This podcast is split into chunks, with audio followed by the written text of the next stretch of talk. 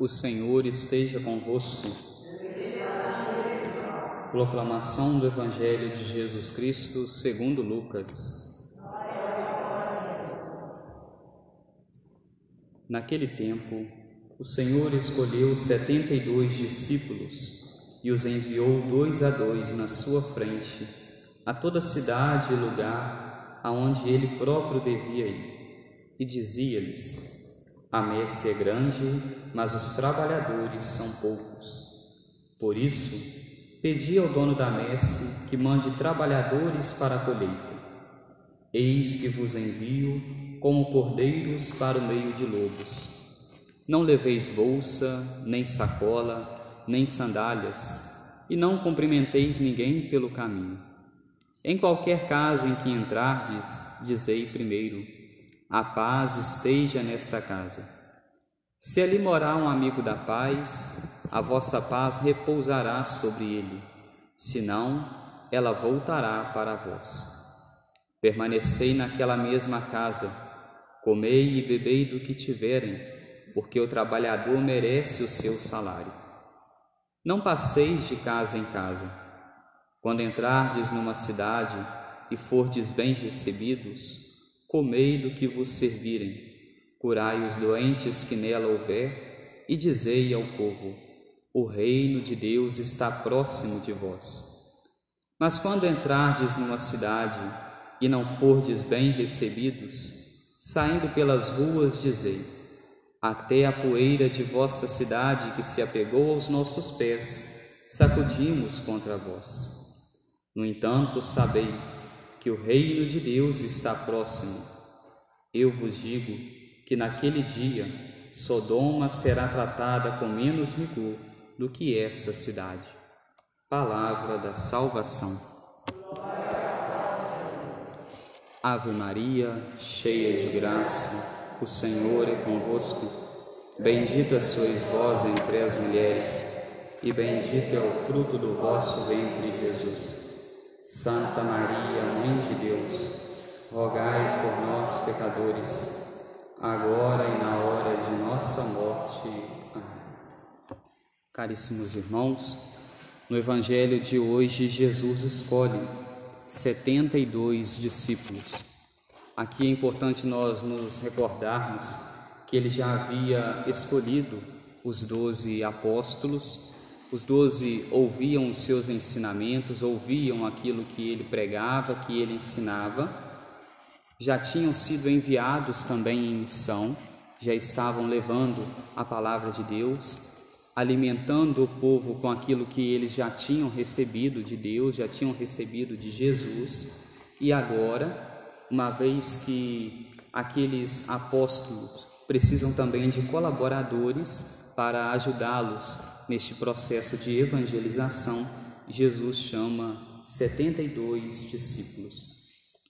Chama os 72, os envia dois a dois, para que eles sempre se recordassem que dois são os grandes mandamentos: o amor a Deus e o amor ao próximo, e eles deveriam pregar e levar a palavra de Deus levar e pregar os mandamentos. E para que eles não se esquecessem disso, que estariam pregando os mandamentos de Deus, mas não o mandamento deles mesmos, não a eles mesmos, Jesus os envia dois a dois, para que assim a soberba não crescesse no coração deles, no coração de que depois eles poderiam ter o pensamento de que levaram a palavra de Deus, transmitiram a palavra, mas que foram apenas eles quem as levaram, eles quem as transmitiram. Para isso, Jesus os envia, dois a dois, para que eles sempre soubessem que estavam pregando, mas não estavam pregando sozinhos, estavam pregando com outro também do lado. Eram dois quem estavam, quem estavam pregando. E não estavam pregando a si mesmos, mas estavam pregando a palavra de Deus, os mandamentos de Deus como eu disse, são dois: o amor a Deus e o amor ao próximo. E Jesus tem todo este cuidado, vamos podemos dizer assim, toda essa pedagogia quando ele vai falar para os seus apóstolos, para os seus discípulos, aqui no caso, para que eles pudessem pregar a palavra de Deus, para que eles pudessem levar esta mesma palavra, porque ele sabe que quando nós vamos levar a palavra de Deus, primeiro nós precisamos levar para a pessoa a fé. Depois que nós conduzimos a pessoa à fé, mostramos para ela os pressupostos da fé, ou seja, o que leva ela a ter fé, a ter fé, qual é a importância de se ter uma fé. Depois de que se ensinou tudo isso para a pessoa, aí sim se começa a ensinar a respeito dos mandamentos, aí sim se começa a ir mostrando para ela do que consiste verdadeiramente a fé, que ela vai sendo gerada pouco a pouco. A pouco. A fé vai sendo gerada pouco a pouco no nosso coração.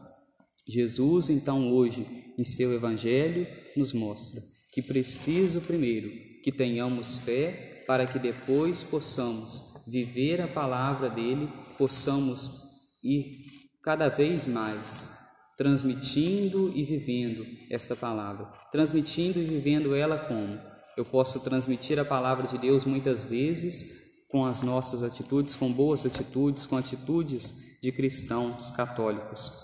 Mas hoje ainda, quando nós olhamos para este evangelho, evangelho em que Jesus nos mostra todo esse pressuposto da fé, nós somos convidados então a olharmos também para o nosso coração e para a nossa vida.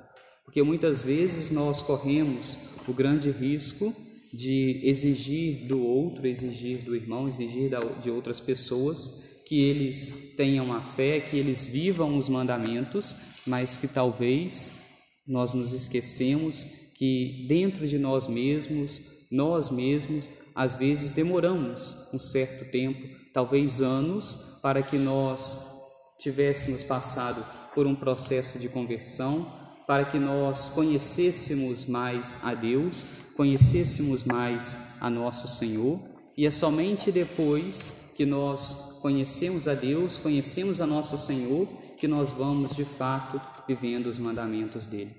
E aí aqui é importante nós nos recordarmos aquilo também que os santos nos diziam.